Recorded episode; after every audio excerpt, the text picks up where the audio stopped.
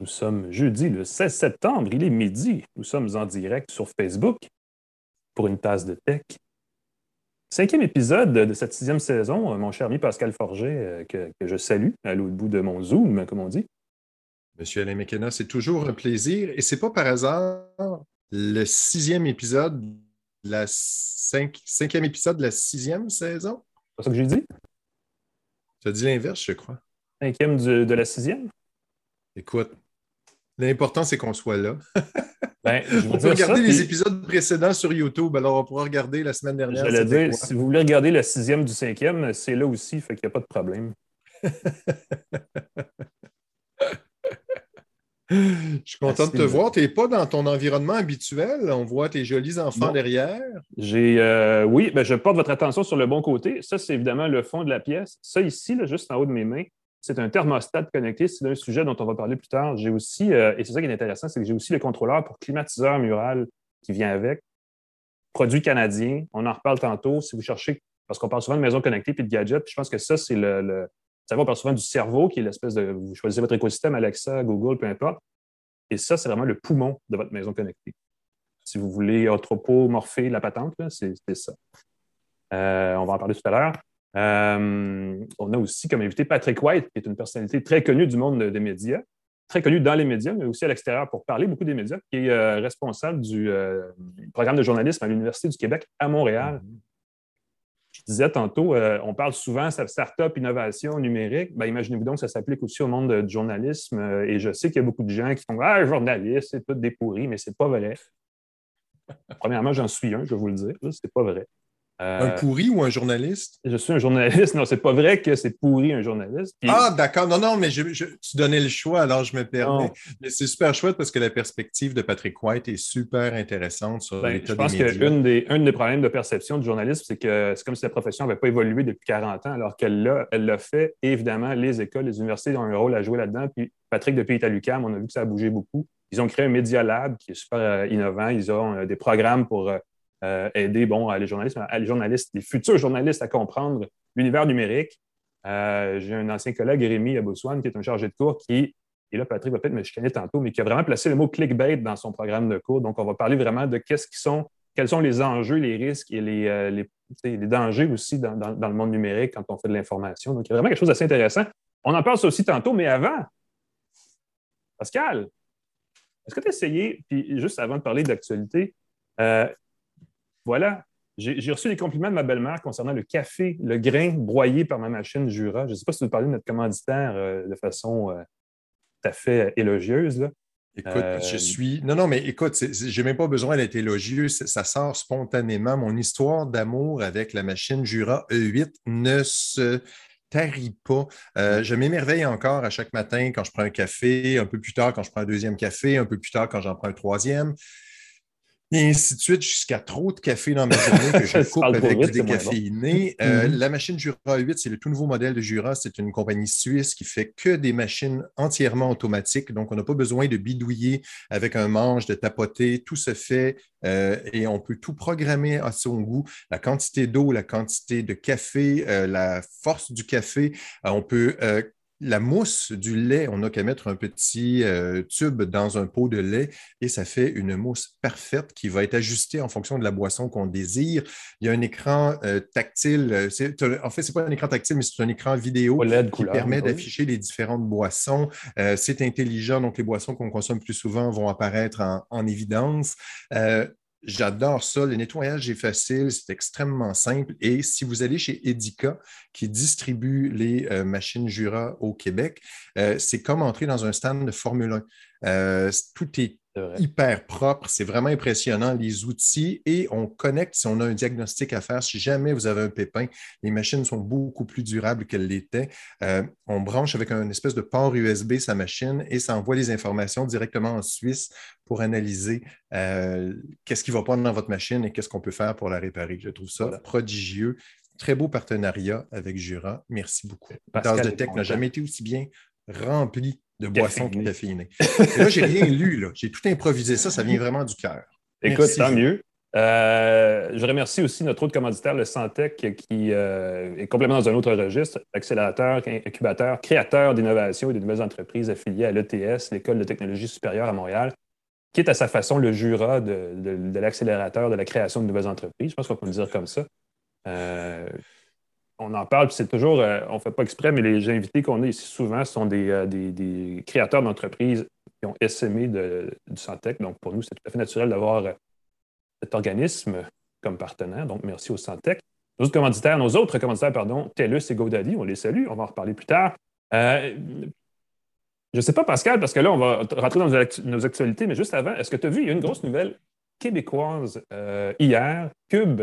Euh, une nouvelle application a été lancée par le groupe québécois pour regrouper tous ces médias. Cube se veut l'espèce de réponse du groupe québécois à, euh, Facebook et à Apple, Apple One, je pense, c'est le service tout inclus d'Apple. Je ne sais pas ce que tu en penses. Je ne sais pas si ça va marcher, ça. J'ai hâte de voir où ça va nous mener. J'aime beaucoup, beaucoup la convergence dans ce cas-là, le fait de rassembler tout, le contenu d'une source dans une seule application. J'aime cette piste-là parce que ça simplifie pour le consommateur. Tu ouvres Cube et tu as toutes les options qui sont déclinées par Québécois dans une même application. Intéressant. Est-ce que les gens vont l'installer? Euh, pour l'instant, je crois que c'est gratuit. Donc, c'est toujours un obstacle. Il faut l'installer, il faut la connaître. Et si c'est gratuit, euh, quand est-ce qu'on va décider peut-être de demander un montant pour du contenu supplémentaire? Euh, ça peut devenir embêtant pour les gens qui ont déjà à choisir avec des alternatives américaines. Mais pour quelqu'un qui veut du contenu local, si on met l'accent là-dessus, si on veut encourager, on va parler avec Patrick White tout à l'heure, mais si on va encourager les médias québécois, le contenu euh, canadien québécois, euh, je pense que ça peut être une piste super intéressante. Je ne l'ai pas installée encore, honnêtement, mais je sais que, et je lance ça comme ça, je privilégie beaucoup l'approche euh, de consulter directement, par exemple, le site du Journal de Montréal plutôt que de télécharger l'application La Presse Plus. Donc, je ne sais pas si je vais avoir envie de me tourner vers ah une application de plus dans mon Parce téléphone. Site web, c'est ouvert, ouais, c'est moins. C'est ça. Plus c'est ouvert, plus j'aime ça en général. Sauf que si on a une bonne application qui concentre bien, qui rassemble bien les services qui m'intéressent, euh, on ne peut pas être contre ça. Un bon point. À suivre, on pourra en reparler. Je ne sais pas si on a déjà reçu Mathieu, euh, Mathieu Turbide, qui a, eu l'idée de ce projet-là euh, chez Québécois euh, pour parler de Cube, euh, Cube Musique. Peut-être que si ça décolle, on pourra lui en reparler, voir c'est quoi la stratégie de Québécois de ce côté-là. chaque média, évidemment, cherche sa propre, sa propre porte de sortie là, dans la, situation actuelle. C'est en est une, définitivement. On va parler de l'actualité de la semaine. Il y a une grosse actualité cette semaine, mais avant, juste pour vous rappeler, notre partenaire pour l'actualité, si vous cherchez quelque chose de rapide et d'efficace pour savoir tout ce qui se passe dans une journée en moins de deux minutes le matin, trois minutes le soir ou l'inverse, c'est à vous de voir infobref.com, une infolette lancée deux fois par jour qui peut faire votre affaire très, très succincte, très brève. Ça vaut la peine d'être consulté. Ça rentre dans votre boîte de réception de courriel. C'est facile et efficace. Je n'ai que du bien à propos des infolettes euh, conçues de façon ingénieuse et c'en est une. Parlant de choses ingénieuses, et là je mets des guillemets parce qu'on peut être pour ou contre.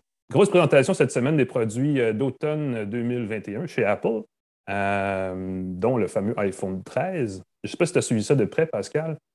Euh, une grosse, une grosse présentation pour Apple, malgré, malgré ce qu'on dira des nouveaux produits. Je ne sais pas si tu as vu l'iPhone 13 qui est présenté, euh, euh, qui a été présenté. C'est évidemment. Bon, les gens vont dire c'est soit un iPhone 12S, qui était à une autre époque, l'espèce de stratégie évolutive sur deux ans d'Apple, ou c'est un, un nouveau téléphone qui, ajoute que de, que de, simples petites mises à niveau sur certaines, certaines caractéristiques j'ai bien aimé, j'ai bien aimé la présentation comme telle. Je veux dire, les, euh, les, présentateurs étaient tous devant des, étaient tous un peu partout euh, dans des, paysages différents. Juste ça, c'était rafraîchissant plutôt qu'avoir une même scène statique derrière. Euh, j'aurais aimé, j'aurais aimé, j'aurais trouvé ingénieux que qu'à la fin de la présentation, Apple nous, dévoile que tout ça a été filmé avec des iPhone 13. Tu vois, ça aurait été, à mon avis, ça aurait comme bouclé la boucle. Parce qu'il y a beaucoup d'insistance, il y a eu beaucoup d'insistance sur euh, les capacités, parce qu'évidemment, c'est une priorité chez les autres consommateurs, euh, les capacités d'enregistrement vidéo particulièrement et photo aussi.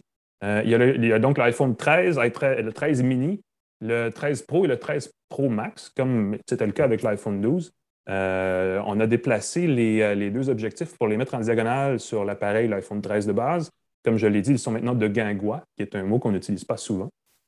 Il y a toujours trois objectifs sur l'iPhone 13 Pro. Euh, il y a un mode vidéo cinématique, tu le disais tantôt, puis je suis d'accord avec toi, c'est probablement une des plus belles innovations, sur le, ben, c'est l'une des plus importantes de toute façon pour l'iPhone 13, mais dans les dernières années, là, sur l'amélioration des appareils photo, à défaut d'avoir un gros zoom, d'avoir vraiment un contrôle plus manuel des réglages, je pense que ça, c'est une belle addition. C'est plus du traitement logiciel, j'ai l'impression, que du matériel comme tel. Euh, mais ça apporte quelque chose d'assez bien. Euh, J'arrive pas à mettre le doigt sur lequel des quatre, par exemple, m'apparaît le plus intéressant du lot. Il y a une amélioration générale de l'autonomie d'à peu près deux heures par, euh, par appareil, ce qui est comme 10 10-15 de l'autonomie. Ça, varie entre une heure et demie pour les modèles plus petits et deux heures et demie pour les plus grands. Je me demande toujours pourquoi Apple n'agrandit pas tout simplement la taille de sa pile mm-hmm. euh, plutôt que d'y aller, mais c'est des améliorations logicielles de performance, intelligence artificielle pour détecter l'utilisation et tout.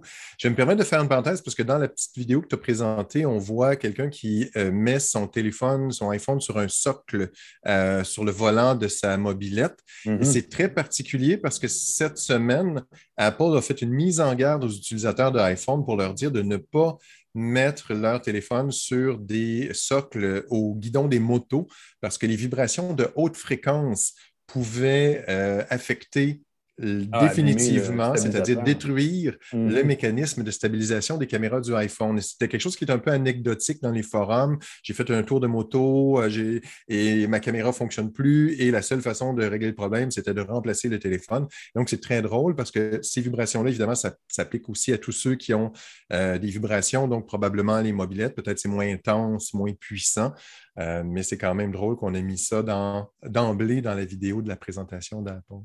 Oui, c'est un bon point. Effectivement, c'est des appareils qui sont très compacts et très fragiles, malgré tout ce qu'on dira. Évidemment, ils sont à l'épreuve de l'eau et de la poussière, mais quand même, il y a des limites. On a, mis, oui, on a aussi mis l'accent la durabilité. Je pense que ça devient une des forces euh, euh, d'Apple, le fait que les gens les conservent plus longtemps que euh, la plupart des autres appareils. Ça, c'est un point pour le consommateur très, très fort. Pas eu de révolution autrement. il n'y a pas de changement d'aspect, il n'y a pas de Mm-hmm. saut majeur, c'est plus performant, plus rapide, comme tu le dis, euh, autonomie légèrement supérieure. On a le stockage qui a été augmenté euh, avec 128 gigs sur le iPhone mini et mm-hmm. qui est jusqu'à 1 Teraoctet pour les iPhone Pro, donc ceux qui veulent beaucoup, beaucoup de stockage. Mais il va coûter 2229 le iPhone Pro Max avec un Teraoctet de stockage. C'est drôle parce que ça me fait penser que peut-être le meilleur coût dans tout ça, c'est un iPhone, pas pardon, pas un iPhone, parce que tu vois, le lapsus, c'est probablement presque volontaire, un iPad mini qui est présenté ici, qui ressemble beaucoup en fait à un, iPhone 13 ou, euh, si on veut, même à un iPad Pro, qui a l'espèce de format euh, plus carré, le moins, moins arrondi, euh, et qui a une version 5G. Oui. Ce qui n'est pas banal et qui est compatible aussi avec un stylet. Donc, c'est comme un gros, gros, gros iPhone qui n'a juste pas la fonction téléphonique classique. On peut quand même faire du FaceTime audio et tout ce qu'on veut avec. Mais évidemment, on ne peut pas le porter à son visage. Euh, on peut, mais on ne veut pas, Alain. On a un écran veut pas parler avec un gros iPad, un iPad mini. Oui. Euh, ben, il n'y a, pas de, a pas de petite oreillette, je pense, en haut, de, du. Ah, ben écoute. Mais cela dit, ça devient un, beau, beau casse-tête parce qu'on peut avoir juste son vieux téléphone puis une tablette à 650 puis on a quelque chose de quand même, à mon avis, une, une offre tout à fait raisonnable et productive, assez intéressante. Et c'est moins cher qu'un iPhone 13 de base qui commence à 950 peut iPhone 13 mini. Euh, donc, je pense que ça, c'est la carte cachée dans la manche d'Apple qui essaie évidemment de pousser son iPad de base et son iPad mini comme des produits de productivité malgré tout, donc euh, à l'école, pour les travailleurs mobiles, des choses comme ça.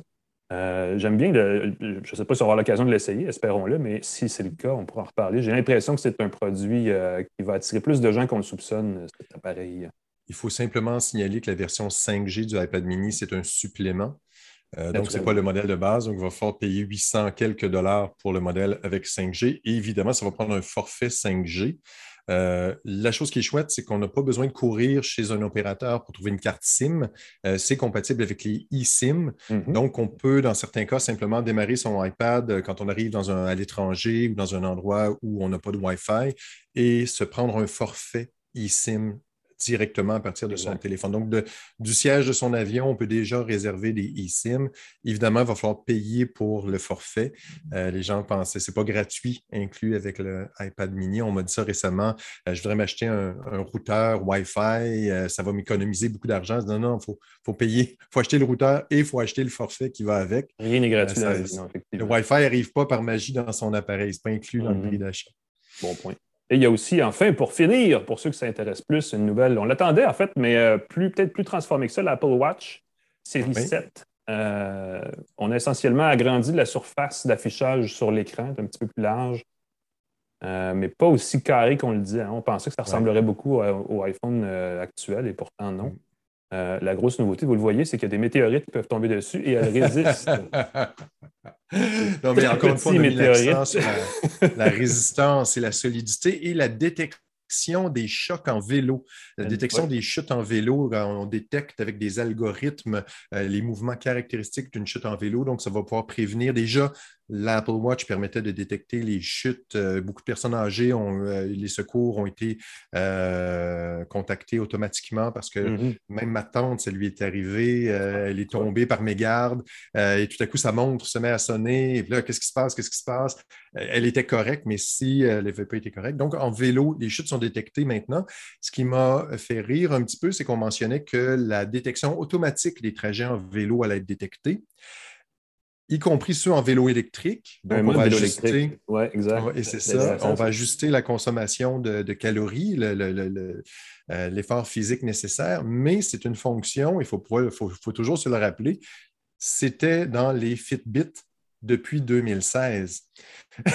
et là, cette innovation est assez bien connue depuis plusieurs années maintenant des utilisateurs de Fitbit mais c'est la meilleure Apple Watch jamais construite. Oui, et le plus. Apple est facile, il ferme la bulle. Dans sa bulle, il peut, faire, peut dire ce qu'il veut. Exactement, c'est le plus pro des iPhones. Oui, ils ont dit ça. Euh, il a encore plus pro. Le most pro, oui. Ouais, On recule devant rien. en tout cas, ça c'est à suivre parce que les appareils vont être mis en marché dans les prochaines semaines. On aura peut-être l'occasion d'en reparler. Euh, on va passer, nous, en mode entrevue. Pascal, je te laisse présenter le segment. Je vais chercher virtuellement notre invité. Et oui, messieurs, écoute ici, n'oubliez pas où je suis dans mes. Écoute, mon petit, ma petite liste Ah, bon, on sent que tu m'as pris de cours. Un, deux, trois. Tu m'as pris de cours. Voilà, c'est ici. OK, j'y suis, j'y suis, Alain. Attention. L'entrevue de la semaine d'une tasse de tech est présentée par GoDaddy, qui offre un moyen facile de créer un site web personnalisé et professionnel pour votre entreprise. Qu'elle soit petite, moyenne ou grande, vous avez une idée de site web, vous voulez voir qu'est-ce que vous pouvez faire sans infographiste, sans expertise particulière, essayez godaddy.ca. Vous serez surpris des résultats un bon micro pour faire ça, c'est assez impressionnant. Je fous, je fous de même. C'est un super beau service. Sérieusement, si vous avez besoin de faire un site web, essayez-le. Euh, ça peut vous euh, permettre de créer quelque chose de très, très bien, très rapidement. Ça fait aussi l'hébergement, le nom de domaine. Tout est sur godaddy.ca. Si vous êtes un journaliste ou un futur journaliste et que vous voulez développer votre propre marque, vous pouvez le faire avec un site web efficace. Vous avez vu la transition? Exact. Euh, parce qu'on va parler justement d'innovation dans le journalisme, quelque chose qui est rarement euh, discuté euh, en dehors des cercles fermés de journalistes, autour d'une bière, un 5 à 7 de journalistes, donc un 6 à 8. pour en parler vraiment très sérieusement, parce qu'il se passe des choses quand même, et surtout à l'UCAM depuis que notre invité est là, Patrick White, donc, qui dirige le programme de journalisme de l'UCAM. Monsieur White, bonjour. Salut, messieurs. Une fun, Monsieur White. On a un, invité sérieux. Écoute, tu étais à l'UCAM depuis un petit bout de temps, mais là, ça bouge beaucoup depuis quelques mois. J'ai vu votre programme automnal, c'est ça que je disais tantôt en, préambule euh, de, balado. Euh, le collègue Rémi Aboussouane fait partie de tes chargés de cours, va parler de beaucoup de, des enjeux du numérique autour du journalisme. C'est pour ça que je parlais de clickbait, parce qu'il en, avait fait mention, euh, comme évidemment un des risques, n'est-ce pas, associés au journalisme. Il y a beaucoup de mouvements en ce moment, beaucoup de, gens qui, qui sont pour ou contre les journalistes, pour une raison ou pour une autre. Euh, comment, vous voyez ça, Lucas? Est-ce que, j'imagine, la profession évolue, mais comment elle évolue en ce moment? Qu'est-ce qui, qu'est-ce qui va assurer, disons, la sortie de crise du journalisme euh, comme à court, à moyen terme? on est plutôt confiant euh, par rapport au marché du travail pour commencer parce qu'il y a une pénurie de main-d'œuvre criante en journalisme en ce moment, de tous les ah grands médias québécois, incluant Radio-Canada au plan national. Donc, le taux de placement est très, très, très élevé. On voit aussi beaucoup de nouveaux petits médias émergé comme Info Bref Québec plutôt euh, cette année ou l'an dernier. Mhm. On voit beaucoup d'embauches euh, un peu partout à gauche, à droite. Il y a des projets euh, comme la tasse de texte. le, développement des balados On un peu partout ben au Québec, un appétit incroyable pour le contenu vidéo, les balados. Euh, et évidemment, ben, le journalisme d'enquête qui a le vent euh, dans les voiles au Québec. Qui aurait dit il y a 10-15 ans que Québécois aurait 40 journalistes d'enquête, la presse une dizaine, le devoir avec son propre euh, bureau d'enquête avec trois personnes, le devoir mhm. qui fait des profits depuis euh, trois ans. On a des programmes d'aide aux médias maintenant pour euh, les crédits d'impôt pour les salaires. On a, aussi l'initiative de journalisme local au plan fédéral pour combattre les déserts d'information. Je crois que ça finance entre 20 et 25 postes par année au Québec. Il y a des programmes avec Communautique, avec Culture Communication Québec. Donc, on voit quand même qu'il y a une stabilisation des revenus des médias. Euh, les coops de l'info également qui ont leur bureau d'enquête. Puis on voit aussi qu'on développe plein de nouveaux produits, beaucoup d'infolettres évidemment, euh, de balado et de, balado et de vidéos. Et c'est pour ça qu'on, que le programme de journalisme à l'UQAM demeure contingenté. On accepte bon an, mal an, 55 et 70 euh, personnes par année, ce qui veut dire qu'on refuse un peu plus de 200 personnes à chaque année.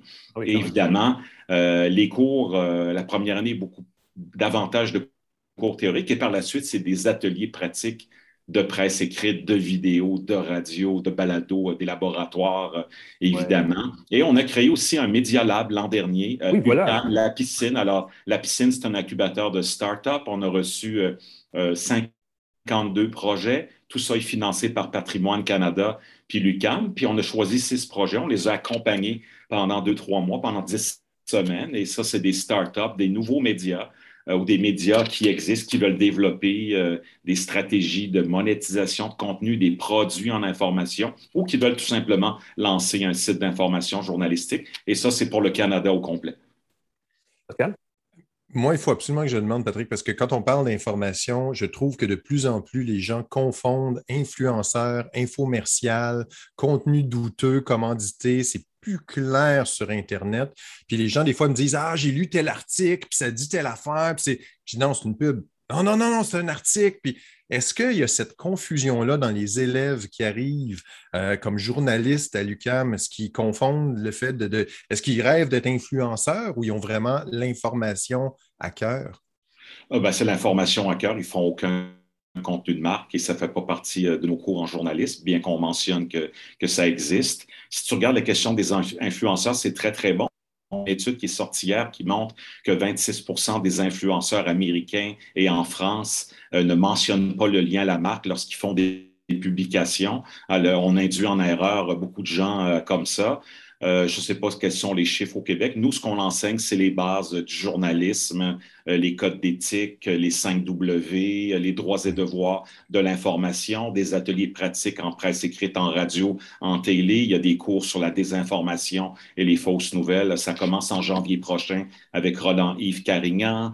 Euh, on pense euh, aussi à une école d'été en immersion autochtone à Sept-Îles, possiblement à partir de l'an prochain. On vient de lancer des bourses pour des étudiants autochtones également, donc on veut diversifier euh, les étudiants au sein du programme. Et pour répondre à ta question, ce qu'on enseigne, c'est les bases traditionnelles du journalisme, mais arrimées euh, au numérique d'aujourd'hui. Tout est numérique. Le journaliste aujourd'hui fait le travail de quatre personnes en 1990 quand j'ai commencé à CTV News.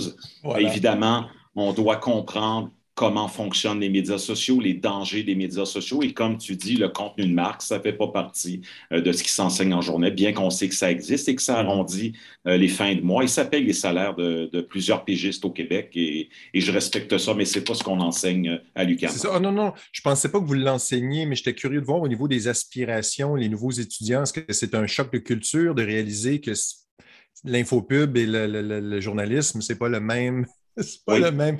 Est-ce qu'il y a ce, est-ce, que, les étudiants qui allument, qui font de l'infopub depuis. Euh, ben, eux, ils n'en font pas parce que c'est surtout aux étudiants première et deuxième année, donc leurs stages ne sont, sont, pas commencés et tout. Mais eux, euh, ce qui les, les intéresse, c'est beaucoup, c'est faire du journalisme sportif, du journalisme culturel. Il y en a beaucoup qui rêvent d'aller chez Urbania, par exemple, ou à Radio-Canada. Euh, donc, évidemment, on a des étudiants étrangers également qui viennent s'immerger dans la vie ici. Mais je pense que leur désir profond, c'est d'être journaliste, d'être un professionnel et puis de creuser des dossiers. C'est pour ça qu'on développe beaucoup le journalisme de données. C'est vraiment Jean-Hugues Roy qui pilote ça. Le journalisme d'enquête maintenant, c'est avec Kathleen Lévesque et tout ce qui est éthique journalistique euh, les droits et devoirs de l'information et tout ce qui est podcast balado, c'est dans la cour de Chantal Franqueur. Donc, euh, et à travers tout ça, on a les chargés de cours qui nous aident à bâtir les cours qui sont tout, le temps actualisés parce qu'on est 100 numérique maintenant. Même le cours le plus important du bac, l'atelier de presse quotidienne où avant on publiait un journal papier. Euh, sur les, les, 13 ou 14 cours maintenant, il y a deux cours, il y a on publie papier et le reste, c'est un média numérique qui vit euh, à chaque mardi. Là. Donc, euh, le virage numérique a été fait depuis longtemps. Il faut continuer, comme vous dites, à approfondir ça et éviter totalement la confusion des genres avec le contenu de marque et la question non, non, je, suis content qu'il y ait encore des, des, des, étudiants éthiques. J'avais peur que, cette, que les étudiants arrivent au cours de journalisme et veuillent euh, se prendre en photo sur Instagram. Je, pensais qu'il y allait vraiment avoir une nouvelle génération qui avait oublié c'était quoi les, être journaliste. Et je suis content que vous continuez de, former les étudiants Cette piste-là se brouille un peu parce qu'on en parlait tantôt. Tu sais, l'avenir du journaliste, pour être journaliste, il faut quand même développer une. Il faut avoir une signature, faut être, ça, prend quand même une. je ne vais pas dire se nicher nécessairement, parce que moi, c'est ce que j'ai toujours essayé de ne pas faire. Euh, mais il faut avoir une, un brand, mais à la limite, si on veut jouer un peu sur les, les termes marketing, je pense que ça fait partie quand même de l'équation, d'avoir une présence sur les plateformes numériques, plateformes sociales, malgré qu'on n'est pas nécessairement influenceur quoi que ce soit. Ben, je pense qu'aujourd'hui, un journaliste qui ne serait pas présent dans les médias sociaux serait coupé en fait de la réalité. Euh, mm. Même si Twitter est un aquarium, c'est un, Québécois sur cinq qui est là. c'est une mine d'or d'informations. Facebook, LinkedIn, ce sont des mines d'or d'informations pour trouver les gens dans les groupes en particulier, euh, chercher dans les archives. LinkedIn, pour trouver quelqu'un en deux minutes, en 20 secondes, c'est réglé. Ah euh, on a des outils exceptionnels. Donc, il faut quand même comprendre ça, là, que, que ça demeure des outils vraiment importants pour, pour le travail des journalistes. Et comme tu disais, oui, avec Pascal, euh, aussi développer ton image de marque. Toi, Pascal, c'est pascalforgette.com. Tu étais chez Canoë à l'époque, on s'est connus. Euh, tu as fait de la radio, de la télé. Euh, tu es un journaliste indépendant, autonome, pigiste. Mais tu t'es développé au fil des années une image de marque. C'est absolument normal et ça fait partie du défi que vont devoir vivre ces jeunes-là. C'est-à-dire, oui, une image de marque qui passe entre autres par une certaine présence dans les médias sociaux, surtout pour contacter les gens, vérifier des informations et puis euh, contre-vérifier une fois, deux fois, trois fois, avoir plusieurs sources et puis euh, évidemment rejoindre les gens aujourd'hui dans un contexte de télétravail où les gens ne se voient plus en ce mhm. moment. C'est un, gros défi, mais ces outils-là sont hyper utiles pour, pour connecter. Comme tu dis, on devient à quelque part une image de marque et on devient notre propre média comme journaliste aujourd'hui au Québec il faut conserver son image, c'est tellement fragile parce qu'il suffit d'un faux pas, d'une erreur et on retombe un petit peu. Euh, Patrick, tu as mentionné Twitter comme outil. Il faut absolument que je mentionne ta formidable utilisation de Twitter. Euh, j'ai vu que tu avais tweeté 183, 186 000 fois. 386. Combien de fois tu as tweeté depuis? Écoute, j'avais le chiffre. Juste là, je vais vérifier les sources. Je vais aller sur Twitter et je vais voir parce que probablement que tu as déjà tweeté plusieurs fois depuis qu'on se parle. C'est euh, presque... en ce moment, non. non. C'est presque surprenant, mais l'utilisation de Twitter, comment tu vois ça? Euh, est-ce que tweeter autant, ça t'aide? C'est une, aide-mémoire pour toi? C'est une façon. Je vois ici 263 000, je n'étais pas loin. Alors, Twitter, c'est un fil de presse pour. Euh, euh, surveiller ce qui se passe, qui nous intéresse dans le monde et suivre des gens qui pourraient euh, avoir de l'information intéressante. Moi, je suis journaliste à la base, professeur de journalisme, et ce qui m'intéresse, c'est les gens. Alors, je suis des gens, euh, je pense que je suis 43, 44 000 personnes. J'ai à peu près 42 000 personnes qui me suivent. Mon compte a été piraté l'an dernier. je ne sais pas par qui. et j'ai dû payer un, un, hacker à Jacksonville, en Floride, pour récupérer mon compte. Euh, et moi, j'ai plusieurs comptes, j'en ai trois. Hein, et puis, euh, essentiellement, pour moi, c'est un fil de presse et ça me permet de faire des recherches. Et également, lorsque je fais mon infolettre à chaque semaine, ça me permet de faire le tri de tout ce qui concerne, moi, ce qui m'intéresse beaucoup, le monde des technologies, le monde des médias, le monde du journalisme et la politique également, parce que j'ai été journaliste au Parlement Québec pendant 13-14 euh, ans. Donc, c'est les sujets qui m'intéressent. Et la culture, évidemment, avec patwhite.com depuis 2004. Donc, euh, je publie beaucoup, mais je publie jamais entre 22h et 7h du matin. Donc, je dors à peu près 8 euh, ah heures par soir. Mais combien d'heures par jour tu passes sur Twitter? Parce que c'est quand même fabuleux. comme C'est un média en soi. Là. Autant de nouvelles par jour, c'est ben, J'utilise de moins en moins le TweetDeck, mais quand je vois une nouvelle de dernière heure, euh, surtout les décès en particulier, euh, ou par exemple tout ce qui se passe en politique et ce qui touche le monde des médias quand je fais ma revue de presse le matin, si c'est pertinent, je vais le partager. Et je sais toujours que quelqu'un à quelque part que ça va pouvoir intéresser. Ça peut être euh, des patrons de l'AFP à Paris ou d'autres professeurs de journalisme aux États-Unis ou encore des gens de Bloomberg euh, à New York. Donc, on est quand même un grand réseau de professeurs de journalisme qui s'intéressent, entre autres comme moi, ma spécialité maintenant, c'est l'intelligence artificielle et la blockchain. Ben oui, on devient de plus en plus surspécialisé, mais la surspécialisation en journalisme, comme le journalisme local puis hyper local, ben je pense qu'il y a beaucoup d'avenir là-dedans. Puis moi, pour moi, Twitter, c'est uniquement un fil de presse, en fait. Mm-hmm. Wow je pense que c'est 14 de la population du Québec qui a un, compte Twitter. Il n'est pas nécessairement. C'est marginal, c'est très marginal. Ça, ça, cible vraiment une clientèle assez spécifique. Euh, quand j'étais en communication, c'était en 2000, on parlait beaucoup de. On était plus en sociologie pratiquement, parce qu'on parlait beaucoup de l'influence, des sondages sur l'opinion publique, des choses comme ça. C'était très peu techno. L'Internet commençait à peine. Euh, ça a évidemment beaucoup évolué. Euh, quelqu'un qui aujourd'hui veut, ça demande est-ce que je devrais étudier en communication et en journalisme ou pas? Y a-t-il des pistes? Qu'est-ce que tu réponds? Y a-t-il des, endroits où on peut comme, s'informer, commencer une démarche de réflexion? Y a-t-il des sources qui valent la peine? Ben, absolument. Ben, il y a la page euh, journalisme.cam.ca qui explique le programme. Il y a d'autres programmes de journalisme au Québec, dans le reste du Canada, en français puis en anglais. Il y a également des sites comme euh, FPJQ, la formation, la Fédération professionnelle des journalistes du Québec, qui offre beaucoup de formations et d'informations sur le travail des journalistes professionnels. il y a l'AGIC, euh, l'Association des journalistes indépendants du Québec, qui, regroupe 150 pigistes au Québec.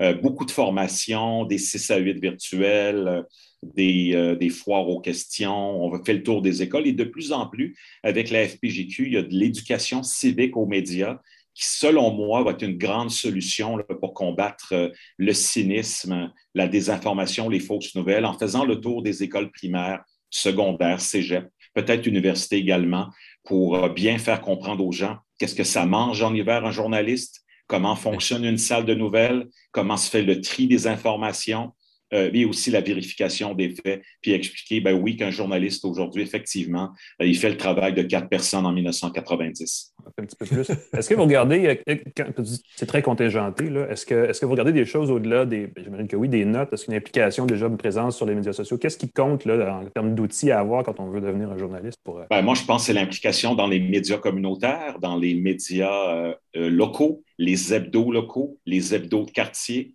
Euh, personnellement, moi, j'ai commencé à CKRL FM à Québec, qui est l'équivalent de CIBL à Montréal. Hmm. Euh, j'ai commencé en 1987 à 17 ans, ce qui m'a permis de rentrer à CTV News à 19 ans et demi au Parlement à Québec parce que j'étais bilingue et que je faisais de la radio depuis trois ans. Donc, moi, je pense que le succès passe par l'implication des étudiants dans les médias étudiants à l'université. À l'UQAM, par exemple, Montréal Campus, l'Apostrophe, qui est un magazine international, un magazine culturel qui s'appelle Le Culte, Choc FM, qui est la radio de Lucan mm-hmm, sur le mm-hmm. web, choc.ca, et aussi on a un média sportif qui s'appelle le Club École, dont la presse plus a parlé l'an dernier. Donc, une pépinière de futurs journalistes sportifs qui travaillent déjà beaucoup, la plupart à Radio-Canada Sport et à la presse canadienne. Et on a ah. également un autre média qui fait de la vidéo, qui s'appelle À vous la parole, avec un canal YouTube et Instagram. Et j'imagine aussi que le journalisme sur TikTok est appelé à se développer quand on hmm. voit ce que fait le Washington Post en ce moment, le journal Le Monde, euh, le New York Times, évidemment, peut-être qu'on n'a pas les moyens ou le personnel pour faire ça dans un grand média québécois, mais chez les jeunes en ce moment, c'est TikTok euh, qui a euh, le vent dans les voiles et absolument pas Facebook ni WhatsApp.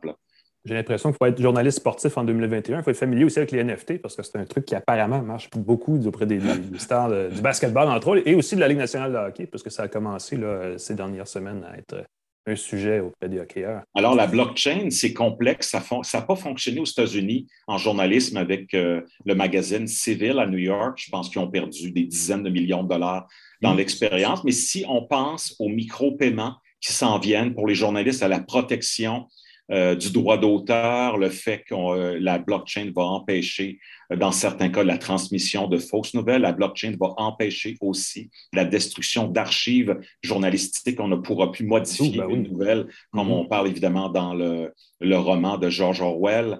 la blockchain, à bien des égards, va permettre aux médias de protéger la propriété intellectuelle et euh, protéger également les journalistes d'une certaine manière dans les droits, au, plan des, droits d'auteur. Je pense que pour les micro-paiements ou pour certains services de paiement, ça pourrait aider, mais en ce moment, c'est euh, euh, dans le concret, ça ne fonctionne pas vraiment pour les entreprises journalistiques qui l'ont utilisé, mais j'exclus pas qu'on pourrait avoir, comme tu dis, des tokens comme ça qui pourraient euh, je sais un peu comme Substack, finalement, si les gens veulent faire des dons, contribuer à des médias locaux, hyper locaux, spécialisés, il y aurait moyen d'aller engranger euh, peut-être quelques milliers de dollars de revenus pour commencer. Ça pourrait aider certains pigistes spécialisés aussi, je pense. Je pense à des initiatives comme les super followers sur Twitter. Je ne sais pas si tu as été contacté. Il faut avoir. Est-ce que tu as été contacté déjà pour. ils m'ont euh, écrit. Euh, je ne serais pas à l'aise que les gens paient pour voir mes tweets, mais s'il y a certaines personnes hautement spécialisées dans des sphères qui sont prêtes à payer un, 1,99 par mois, puis que ça ne bloque pas les autres pour voir le contenu, euh, c'est comme Substack. Hein. Moi, j'ai lancé une infolette sur les médias sur Substack l'an dernier. Je ne pensais jamais, jamais, jamais faire des sous avec ça. Mais aujourd'hui, euh, c'est des bons revenus, 1100 euh, abonnés, 150 qui paient, beaucoup de dons, des abonnements corporatifs auxquels je n'avais jamais pensé il y a un an. Bien, il y a un modèle d'affaires là parce que oui, ça fait 30 ans que je suis journaliste, tout ça. Mais à quelque part, Substack, ça montre qu'il y a moyen d'avoir des revenus d'appoint euh, mais pour des journalistes très connus aux États-Unis comme Dan Rather ou Glenn Greenwald, mhm. c'est des très, très gros revenus. Et mhm. Substack offre à une dizaine de journalistes maintenant 100 euh, 000 par année US là, pour Américains pour contribuer euh, régulièrement à la plateforme. Donc, on voit qu'il y a des modèles d'affaires qui se précisent là, pour, pour les partages de revenus avec ces gros joueurs-là. Et il va y avoir beaucoup de travail à faire par la suite avec les GAFA au Canada dans le reste du monde pour qu'on ait des véritables redevances au Canada et au Québec pour les médias qui en ont grandement besoin. Oui, une autre, une autre vague d'innovation, quoi. oui, on est condamné à innover, on est condamné ben à changer, adapter euh, le programme de journalisme à l'UCAM euh, en fonction euh, des besoins des étudiants, de l'évolution de la technologie, tout en n'oubliant jamais la base, la véracité de l'information, la contre-vérification des faits, l'absence de biais, la recherche, la mise en contexte. Et aujourd'hui, plus que jamais, on a besoin de journalistes pour expliquer les choses et expliquer le monde, compte tenu qu'il y a une surabondance d'informations qui nuit beaucoup à l'information, en fait. On a besoin de journalistes, bref. Qui on a besoin de journalistes plus que jamais au Québec et en ce moment, euh, on est très confiant euh, pour la suite des choses en raison de la pénurie de main-d'œuvre au Québec et également euh, on a du talent en revendre et ces jeunes-là veulent sortir des sentiers battus et faire des choses absolument différentes avec beaucoup plus de diversité aussi. Voilà. Ben, merci, Patrick. C'est super intéressant. On va Bonne fin de semaine. À bientôt, messieurs. écoute, Patrick White, directeur du programme de journalisme à l'UQAM. Merci, d'avoir été avec nous. Bonne chance pour la suite. Bonne tasse de tech. Merci. Salut. On aurait pu parler euh, pendant encore plusieurs euh, minutes, pour ne pas dire une heure et plus, de ce sujet, puisque en journaliste, il n'y a rien de plus fun que de parler de, parler de journaliste, n'est-ce pas? C'est quelque chose évidemment qui nous intéresse. C'est tellement important parce que je pense qu'aussi euh, beaucoup de, les startups et compagnies, c'est un monde qui est encore, je crois, mal couvert. Il y a beaucoup de startups, c'est des, nouveaux dispositifs, des NFT, des modes de paiement différents. Je pense que ça va prendre une presse spécialisée. Euh, les nouveaux journalistes vont devoir euh, se spécialiser peut-être dans le domaine des affaires start-up, euh, il va y avoir des, spécialisations. Quand tu disais que les euh, journalistes sportifs devaient connaître les NFT, euh, je suis comme, c'est vrai, comme ça devient une façon de, financer les, ben oui. les œuvres qui sont financées avec ça. Il faut avoir des connaissances différentes de ce qu'on avait il y a quelques années. Ça mhm. va créer des regroupements d'expertise un peu particuliers. effectivement, c'est un monde en constante évolution je pense que l'erreur, c'est de ne pas, de pas, de pas, de pas innover ou en tout cas de ne pas s'adapter à ce que les, gens attendent aussi à l'autre bout, définitivement. Euh, on va passer au mode euh, Essayons des gadgets, qui est toujours le mm-hmm. bout de l'émission que, j'apprécie particulièrement. Euh, on passe roche-papier-ciseaux pour savoir ce qui commence. Ben, pensez-y. Pendant ce temps-là, je rappelle à tout le monde que vous pouvez évidemment vous abonner à notre page Facebook, vous pouvez vous abonner à notre page YouTube, vous pouvez vous abonner à même à notre version balado sur les plateformes Apple Music, Spotify, Google, je ne sais plus quoi. C'est YouTube, je pense, maintenant. Toute, la, toute la bande, on l'a, je ne l'ai pas sur moi, j'aimerais ça vous le montrer. On a encore le tirage qu'on va faire bientôt d'un bracelet connecté et d'une paire d'écouteurs sans fil Bluetooth Huawei pour, auprès de nos abonnés qu'on va faire dans quelques, quelques semaines. Donc, n'hésitez pas à vous abonner là-dessus. Vous pouvez nous suivre aussi, trouver nos archives sur les plateformes balado. tout se trouve facilement. Euh, mais je vous dis, si vous ne vous abonnez pas, vous n'aurez pas un petit billet dans le chapeau et ça, vous allez le regretter parce que c'est quand même des beaux, des beaux petits appareils, des beaux petits gadgets euh, qui, mhm. sont, qui sont mis, euh, au tirage. D'ailleurs, il faut que j'appelle la régie de la loterie pour leur confirmer que tout est legit. ne vous inquiétez pas, tout est sous les règles, tout est dans les règles, en fait, je devrais dire. Qu'est-ce que tu nous présentes, Pascal, cette semaine? Mais écoutez, je voulais vous glisser un mot. Vous savez comment on aime les écouteurs à une tasse de tech. J'ai reçu les MW08 d'une entreprise que je ne connaissais pas qui s'appelle Master and Dynamic. Euh, qui est une euh, compagnie haut de gamme euh, d'écouteurs, entre autres, et de haut-parleurs.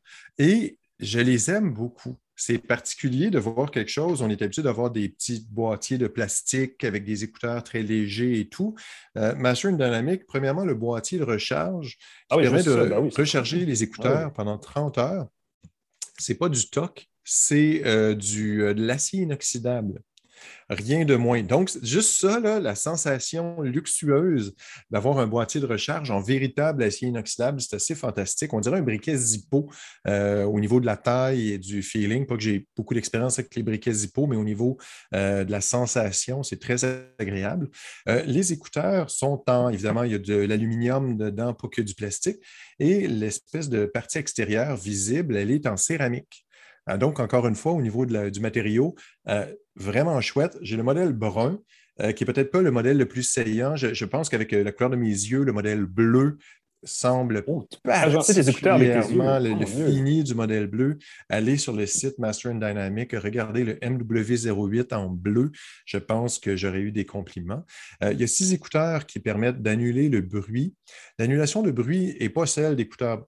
Écoute, j'étais un peu confus parce que parfois je l'activais et je n'avais pas l'impression qu'elle fonctionnait.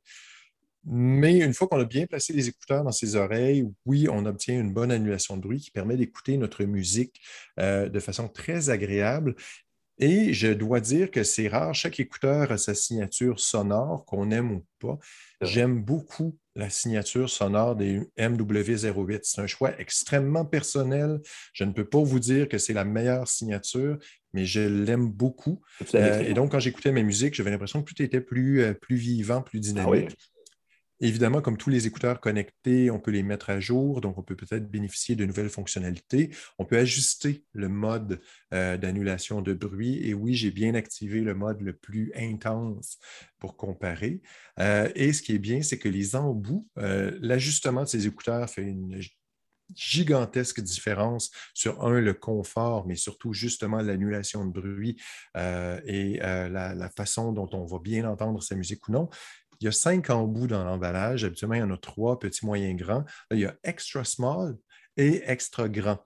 Et ça, c'est un petit détail. Je me dis, pour quelques sous d'embout de, de, de, silicone de plus, euh, s'il vous plaît, on veut de la diversité jusque dans les embouts de nos écouteurs pour que l'ajustement se fasse mieux. C'est pas Mm-hmm. Je pense que j'ai des conduits auditifs particulièrement volumineux et donc euh, d'avoir les extra grands, ça m'a rendu très, très heureux.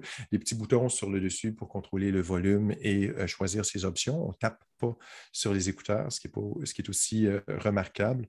Donc, si jamais vous cherchez des écouteurs haut de gamme, ils sont 300 dollars américains, donc ça monte à 500 dollars presque. Canadiens. 475, pas loin, je c'est ça. Ça les met dans la catégorie haut de gamme des écouteurs. Euh, jetez un coup d'œil, c'est une marque à surveiller et euh, c'est la huitième génération. donc, on a euh, bien amélioré. J'ai regardé beaucoup de critiques qui comparaient avec le MW07 modèle précédent. Et il semble qu'ils ont vraiment bien. moi, je n'ai pas connu celui-là, mais j'avoue que je suis très satisfait de, un, du look, mm-hmm. deux, de la sensation de qualité. Jusqu'à 42 heures d'autonomie avec le boîtier jumelé avec ah les 12 heures des écouteurs, ce qui est quand même beaucoup. Mm-hmm. Et puis, euh, la qualité de, la construction et du son, du profil sonore, euh, j'aime beaucoup. Master and Dynamics. Masters and Servant. ça. C'est un fan de Dépêche Mode? c'est vraiment autre chose. Quoi que tu peux les écouter avec, en fait, ça, marche. Master and Dynamic. Yes. Merci Pascal. Euh, pour ma part, je vous dirai ceci, si je suis dans ma cuisine, c'est pour une raison bien claire, c'est pas parce que j'avais extrêmement faim, quoique je regarde l'heure et je me dis peut-être. Euh, je suis ici parce que ceux qui nous voient en vidéo peuvent voir du bon bar, je sais pas quel il faut que je pointe, euh, au-dessus de mon épaule, un thermostat. Et là, évidemment, ma caméra ne permet pas de faire cette nuance-là, mais c'est un thermostat connecté d'une compagnie qui s'appelle MISA, M-Y-S-A, une compagnie qui est basée dans, dans les maritimes, donc une compagnie canadienne, bilingue. Leurs produits et leur documentation est en français et en anglais je veux dire qu'un petit peu d'accent des maritimes, même si ce n'est pas apparent.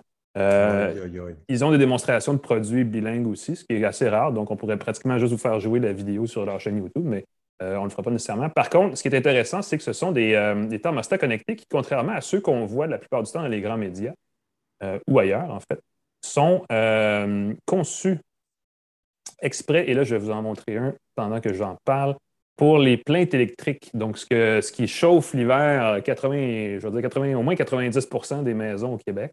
Euh, donc, un appareil qui euh, se, déballe très simplement, vient avec une petite, documentation et tout, est conçu pour être facilement installable. D'ailleurs, ils disent que 80% des gens qui achètent leur euh, thermostat chez Misa l'installent eux-mêmes. Évidemment, il faut débrancher, fermer des, des, disjoncteurs, des choses comme ça. On ne veut pas s'électrocuter, il faut être prudent. Très prudent, c'est du, du gros courant. Hein, mais euh, si on y va prudemment et si on suit les indications dans le livret, on peut le faire soi-même. C'est assez, euh, euh, assez bien, bien expliqué et ça fonctionne. une fois qu'on a l'appareil fonctionnel, évidemment, on le jumelle à une application qui permet de contrôler à distance sur son téléphone ou peu importe, ou de régler des, horaires, de programmer vraiment le, jour, le soir, des choses comme ça la fin de semaine. on peut aussi, et c'est un des rares d'ailleurs qui le permet, on peut jumeler ce thermostat à tous les écosystèmes vocaux et numériques, que ce soit Alexa, Google, ou euh, HomeKit, le, système d'Apple, avec Siri et tout ça, qui permet de bien les contrôler. Euh, le thermostat est 139 euh, et ce qui est à peu près le prix d'un modèle d'une marque, des marques étrangères concurrentes. Donc, c'est quand même quelque chose d'assez intéressant. Et il vient, si vous avez 129 de plus, avec ce deuxième accessoire qui vient d'être mis en marché, qui est le contrôleur pour air climatisé, pour climatiseur, pas central, mais bien pour climatiseur mural, ce qu'on retrouve dans beaucoup, beaucoup de maisons aussi.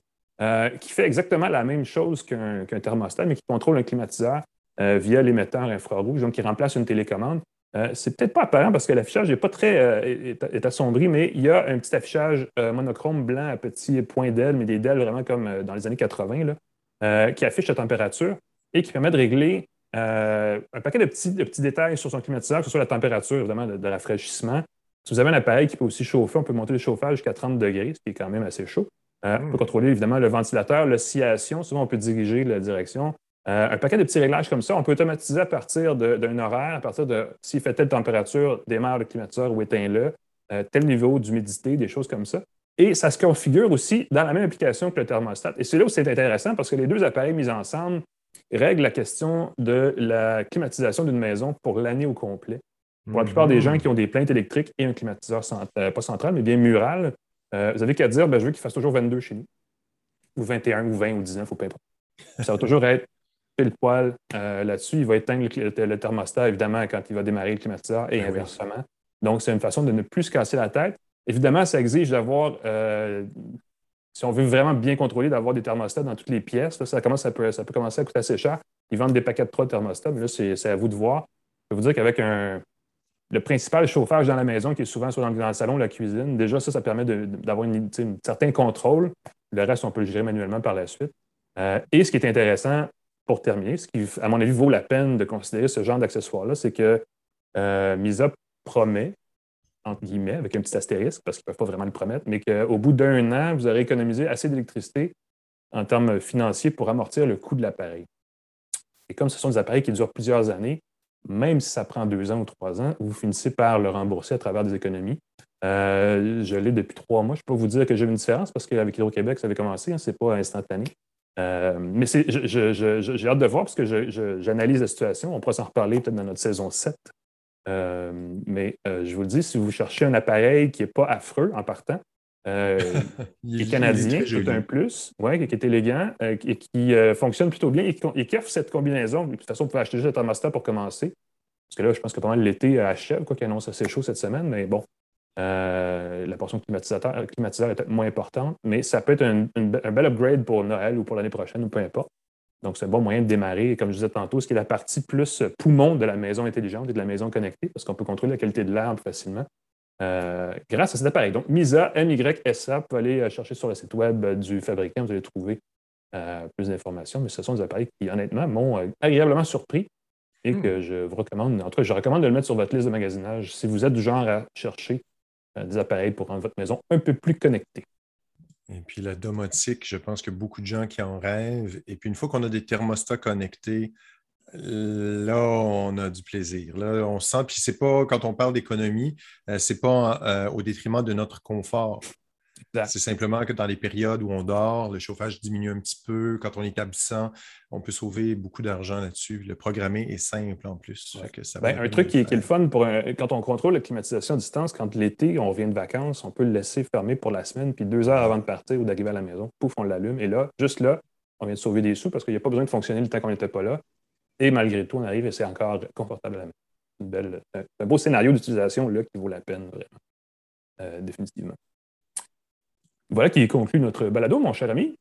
Toujours un moment d'émotion quand on doit se On va remercier nos commanditaires, TELUS, Santec, Jura, merci pour le café, godali.ca. Jura, je le remercie pour le café. Il n'y a pas un commanditaire qui s'appelle Merci pour le café.